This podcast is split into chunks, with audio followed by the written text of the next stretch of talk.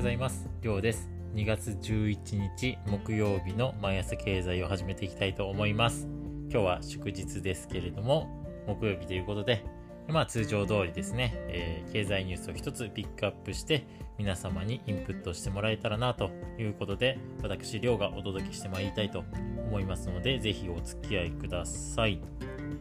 はい、えー、今日はですね、IT メディアビジネスオンラインという、えー、メディアが出していた記事を紹介したいと思います。タイトルがですね、喫煙所でどんなビジネスが生まれているのか、隙間デパートの試みが面白いといったタイトルの記事になります。はい。東京都内でですね、今、喫煙所がじわじわ増えているのをご存知でしょうか設置しているのは、なんと自販機などを扱っている隙間デパートという会社だそうです。えー、喫煙所を増やすことでですね、えー、この会社何を狙っているんでしょうかといった、えー、記事になります。はい。え、皆さん感じていらっしゃることだとは思うんですけれども、あの、喫煙者の割合っていうのは、どんどんどんどん年々減っているといったところになります。で、え、今ですね、2019年の時点のデータにはなりますけれども、タバコを習慣的に吸っている人の割合は16.7%だそうです。で、内訳は男性が27.1%、女性が7.6%といった、えー、数字になっておりまして、これっていうのはですね、1986年以降で最も低い数字だそうです。で、なんで減ってるんですかといったところなんですけれども、えー、プラネットというところの調査によりますと、えー、健康のためっていうのがまず1番目にあって、次がタバコ代が高いからっていうのが2番目ですね。はい。で、3番目が喫煙可能な場所が減ってきたためっていうのがあります。これが17.5%の人がそういうふうな回答をしているようです。まあ、確かに、あのー、去年の4月でしたかね、あのー、飲食店での喫煙もかなり厳しく、えー、なっておりまして、タバコ吸えなくなるような店が増えてきましたよね。自分は非喫煙者といいますか、まあ、全くタバコを吸ったことがありませんので、どっちかというとあんまりタバコの煙とか好きじゃないんですよね。なので、あの、お店でこう受動喫煙する機会が減ったので、すごくいいなというふうに思ってるんですけれども、まあ、もちろん喫煙者の人にとってみれば、もうタバコも、まあ、一つのリラックスする方法として、えー、ないとちょっと辛いみたいなところではあるので、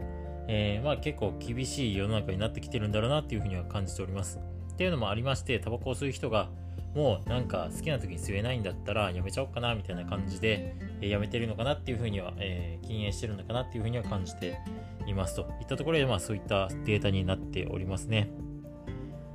はい。で、えー、こういった状況でですね、喫煙所を少しずつ増やしている会社があって、それが先ほど申し上げたスキマデパートといった会社になります。えー、この会社ですね、えー、喫煙所を設置する会社ではもともとありません。何の会社かというと、自動販売機ですね、の会社なんですけれども、まあ、自販機って一般的には、まあ、飲み物が、えー、中心だと思うんですけれども、そういった飲料以外にでもですね、え販売したいといったところに力を入れているのが、この隙間デパートになります。具体的にはですね、えー、なんかグラノーラだったりですとか、カレーを売ったりする、まあそういう、えー、自販機っていうので、あんまり、えー、まあ中心っていうか主流ではないものの、まあそういった自販機もたまに見かけますよね。まあそういうのを扱っているのが、えー、スキマデパートという会社になります。なんかですね、あの、最初は、まあ普通に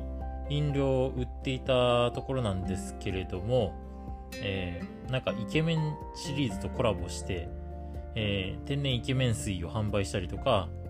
えー、グラノーラを出したりとかしているうちに、ある時カレーを出したら結構もう大成功を収めたといったところで、えー、自動販売機って別に飲料だけじゃないんじゃないかっていうのに着目をして、いろいろなものを売り始めた。なんかそういう歴史があるっていうのが、えー、この会社になりますね。この会社がなんで喫煙所を売り始めたかっていうのが、まあ、この記事の肝になってきますけれども、あのある時ですね、あの自販機を、えー、設置するにあたってですね、なぜか売れている自販機があったんですよ。なんか特徴があるわけでもないのになんかなんかこう自販機がすごいとかそういうわけでもないのになぜか売れている自販機が、ありましたといったところでよく調査するとその自販機の近くにある酒屋さんの店内に灰皿が置かれていてそこでタバコを吸ってる人がたくさんいたと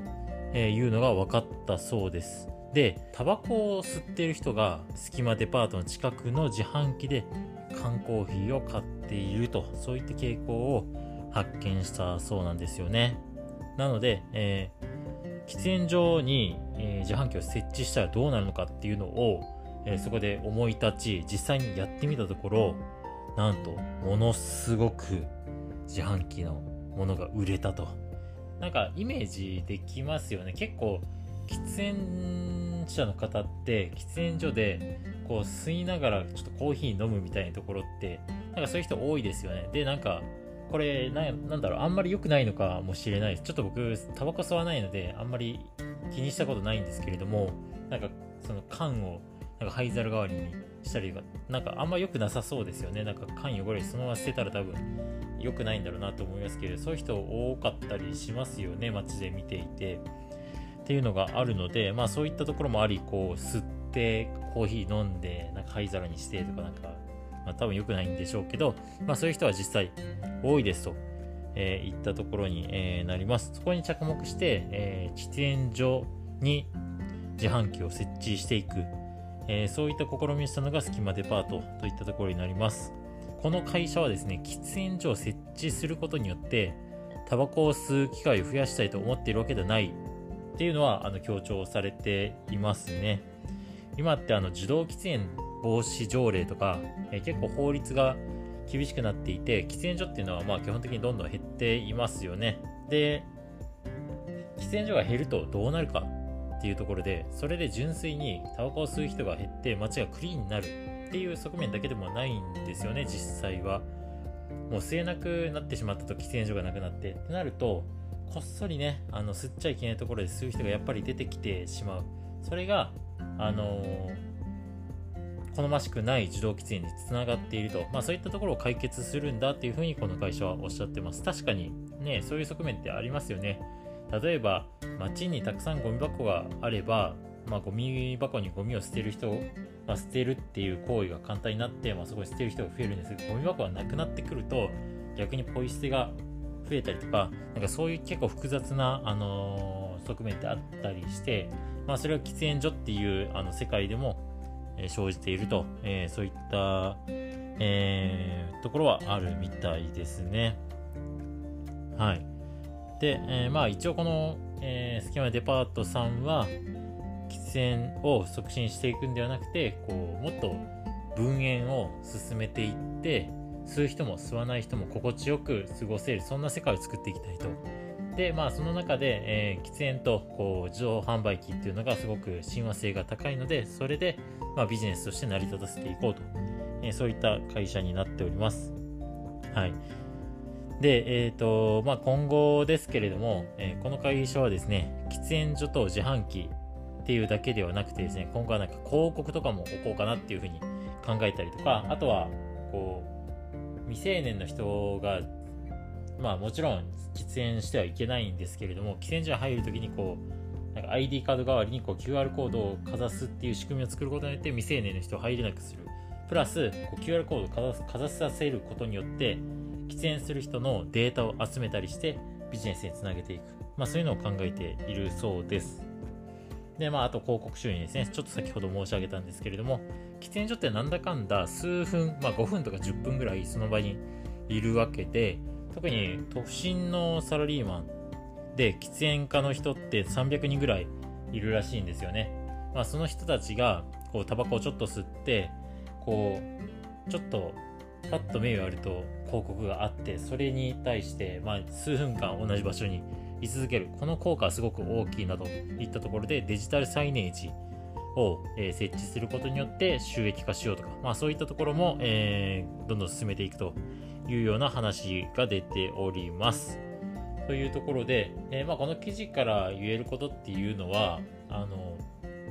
まあ、ビジネスって意外なところにこう可能性が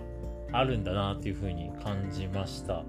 えー、なんか一見すると自動販売機と喫煙って全然関係なさそうに見えてその2つを近くに設置するだけで、あのー、売り上げがすごく伸びるといったところですとか、まあ、広告とかについても可能性が出てくるっていうのはすごく面白いなっていうふうに思っております。なので、まあ、ただタバコを吸うだけじゃなくて、吸ってる時にどうやどういう風な行動を人が取るかっていうのに着目した結果、まあ、こういったあのビジネスですね、チャンスをつかむことができた、えー、のではないかなというふうに思っております。というので、まあ、結構あのなんか意外性の高い情報かなと思って今回は取り上げさせていただきました。はい、ということで、えー、今日のニュースはいかがだったでしょうか？えー、もし、なんか面白かったなとか、えー、また聞きたいなと思っていただけたら、いいねでだったりですとか、えコメントいただけると毎朝講師の励みになりますのでよろしくお願いします。